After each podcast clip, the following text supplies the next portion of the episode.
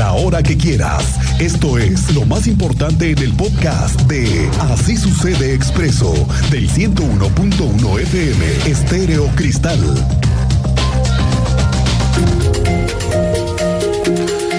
Bueno, pues comienzan a verse repuntes en índice de la economía que se ven mucho mejor, mucho más favorables. No sé si usted ya lo sintió o no, pero por ejemplo lo que ha dejado el turismo recientemente en Querétaro ya se nota. Este último puente vacacional dejó una derrama económica de más de 110 millones de pesos según, según los últimos monitoreos y reportes preliminares. Este periodo se registró una ocupación hotelera en Querétaro del 60%.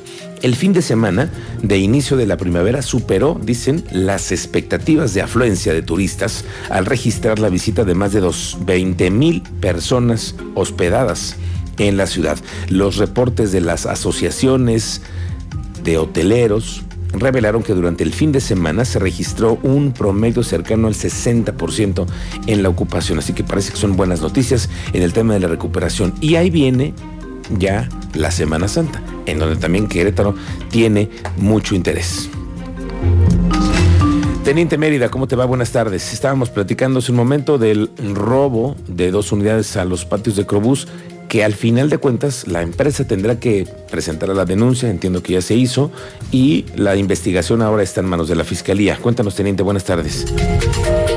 Gracias, Miguel Ángel. Muy buenas tardes a nuestro auditorio. En efecto, no hay avances todavía, no hay detalles en relación al robo de dos camiones tipo Mercedes, de estos boxers, uno 2017 y el otro 2014.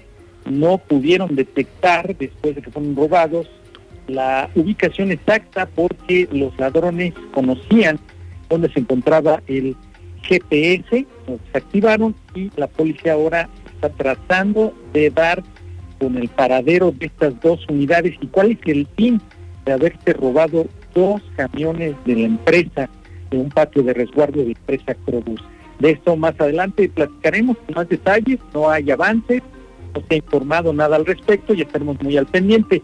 Y otro tema fue que en la griega, en el municipio del Marqués, detuvieron a seis sujetos armados después de identificar un, vehículo un Cadillac de la línea Sky y un Chrysler de estos eh, de la línea 300 eh, con estos seis sujetos a bordo y pues portaban armas blancas, así como machetes, tubo de metal y un arma de fuego. Fueron ya detenidos, presentados ante la fiscalía y les tengo por ahí más adelante información en relación a una detención ciudadana de supuestos eh, personal de la CFE que estaba disfrazado para robar cableados tengo detalles más adelante. Correcto, estamos pendientes contigo más adelante, teniente, porque hay información muy importante. Nos preguntamos qué tienen de diferencia el aeropuerto de Querétaro con el nuevo, el Felipe Ángeles. Lo único que encontramos favorable son algunos destinos. Por ejemplo, Venezuela no lo tiene Querétaro. Eso sí, no lo tiene. Claro, Venezuela va a estar teniendo un vuelo cada dos semanas en el Felipe Ángeles. Destinos turísticos hay muchas diferencias. Hay mucho más en Querétaro y más salidas diariamente. Nada más hay que buscar las conexiones internacionales que existen hoy hacia los Estados Unidos y los destinos de que tienen de costa. El Aeropuerto Internacional de Querétaro opera hoy al 90% en números antes de la pandemia y trabaja para recuperar algunos vuelos que fueron cerrados por las aerolíneas. Se trata de destinos que cerraron como Veracruz, Saltillo, Oaxaca, Hermosillo, que también se cerró, y pues, están buscando reactivarlos para retomar el número de usuarios que se movían antes de la pandemia, e igual que a, las, a la zona de Jalisco. De acuerdo con el secretario de Desarrollo Sustentable Marco del Prete, mensualmente se mueven en promedio entre 80 y 90 mil pasajeros desde el Aeropuerto Internacional de Querétaro. Y además le doy un dato. Pronto se viene la apertura de un nuevo destino a playa. Entendemos que están trabajando en los detalles y está por anunciarse, y aquí se lo decimos primero, van a abrir un nuevo destino a Los Cabos, saliendo de Querétaro. Esa es una información que pronto se va a dar a conocer. Por cierto, que el que anda en Querétaro desde ayer, por cierto, haciendo reuniones con diversos actores políticos, muchos alineados a los priistas, incluyendo al exgobernador José Calzada, se trata de Enrique de la Madrid, el que fuera secretario de Turismo en aquel sexenio pasado, Ahora es el director del Centro para el Futuro de las Ciudades del TEC de Monterrey. Dice que el Aeropuerto Internacional Felipe Ángeles no es lo que los mexicanos necesitaban. que no hay nada que festejar mientras que el aeropuerto de Texcoco era el mejor sitio, aunque el tiempo lo comprobará. Esto es lo que dijo Enrique de la Madrid. A mí me dio mucho gusto ver un aeropuerto muy digno, un aeropuerto que a Querétaro le conviene porque está relativamente La más ventaja de esto es que vamos a tener unos años para poder ver si esto que hoy nos plantean como solución es o no la solución. Yo casi puedo asegurar que no, pero estoy dispuesto a que sea el tiempo el que nos diga si sí o si no, ¿no?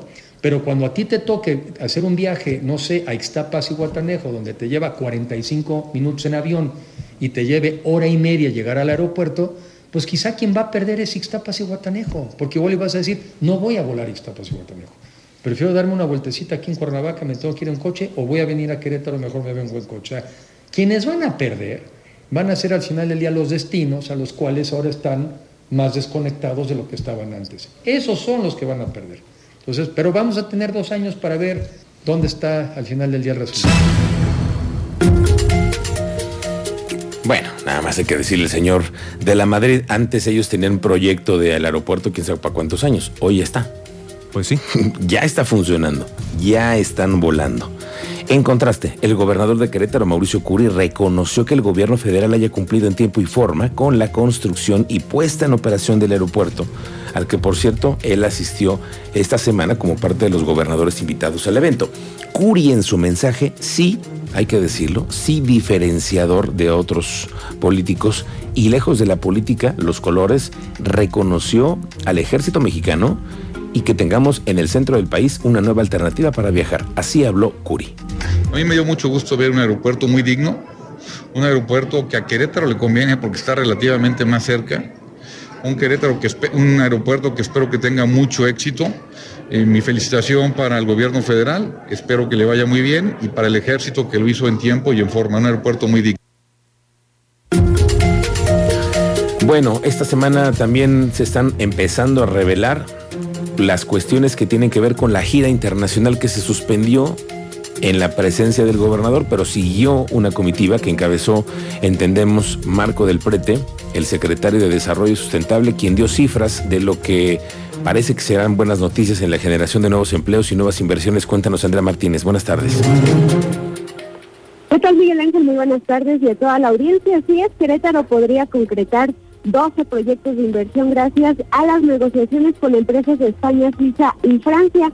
Así lo había a conocer esta mañana el secretario de Desarrollo Sustentable Estatal, Marco del Prete Tercero, quien fue, bueno, pues respaldado por cámaras empresariales y esto como parte de los resultados de esta gira de trabajo por Europa a principios de marzo. Y bueno, en ese sentido reveló que al acudir en representación del gobernador Mauricio Curi González, presenció 16 reuniones con representantes de empresas y, diplomáticos. Destacó que estos proyectos a corto y mediano plazo son de los sectores aeroespacial y de la industria en general. Escuchemos parte de estos resultados que nos daba a conocer el secretario de Desarrollo Sustentable Estatal. Muchos son proyectos que, que algunos sí nos confirmaron, no, en, este, en este momento sí quisiera ser bien cuidadoso porque sí fueron, fueron muy, muy puntuales. Podrá darles una cifra en general, no creo que sea el, caso. Eh, lo que les puedo decir es que de aquí, por ejemplo, en una reunión tuvimos la presencia de seis empresas, en la, por ejemplo, en la reunión de, con Grupo Mondragón, tuvimos la, asistencia de seis empresas. De ahí salieron tres proyectos de inversión, por ejemplo. Entonces, si hablamos de proyectos de inversión, yo estimo que podríamos estar, eh, que trajimos a la, mesa 12 proyectos de inversión entre, entre diferentes eh, reuniones que tuvimos, entre tan solo en, en la Embajada de, de, México iban otros cuatro. Entonces, pues ahí, ahí, ahí ya llevamos este, más, más los que se pudieron ir sumando en, en, la, en, la, en la fila. Son, vamos a pensar que fueron 12 proyectos de inversión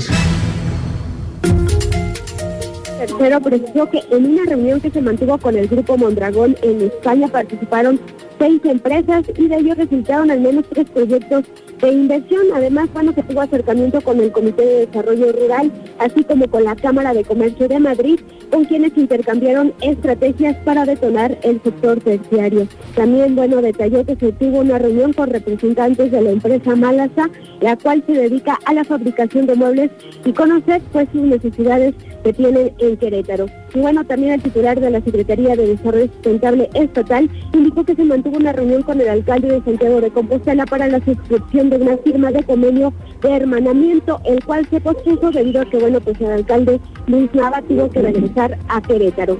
Y eh, bueno, en la presentación de estos resultados estuvieron presentes el presidente de la CENIC, Oscar Heil, el presidente local del clúster aeronáutico, Juan Carlos Corral, el presidente de la Canaco, Fabián Camacho, y el presidente de Canacintra, Esaú Magallanes, quienes formaron parte de la comitiva de empresarios que acudieron a esta gira de trabajo en Europa. Esta fue la información, Miguel Ángel. Gracias, Andrea Martínez. Estamos pendientes. Ayer le reportaba en ese espacio sobre la protesta de integrantes de la MOTAC, quienes, de acuerdo con testimonios de los mismos líderes, choferes, operadores de transporte pesado que circulan por las carreteras del país que están siendo víctimas de robos.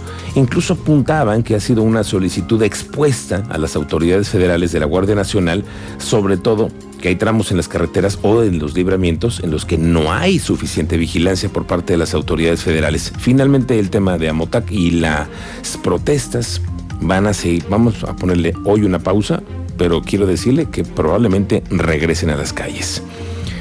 Ahora, ¿qué ha pasado con el tema del Estadio Corregidora? Sobre todo, los implicados en las investigaciones. El fiscal general del Estado, Alejandro Echeverría, confirmó que hasta el momento hay 38 funcionarios públicos que ya pasaron a comparecer por todo lo que sucedió en el estadio el 5 de marzo. Siguen varias líneas de investigación para determinar quiénes son responsables. Mira, este, comentar es que hay varias líneas de investigación abiertas. ¿Se les ha citado a comparecer? Hay 38 servidores públicos que ya comparecieron. 38 servidores. Así es.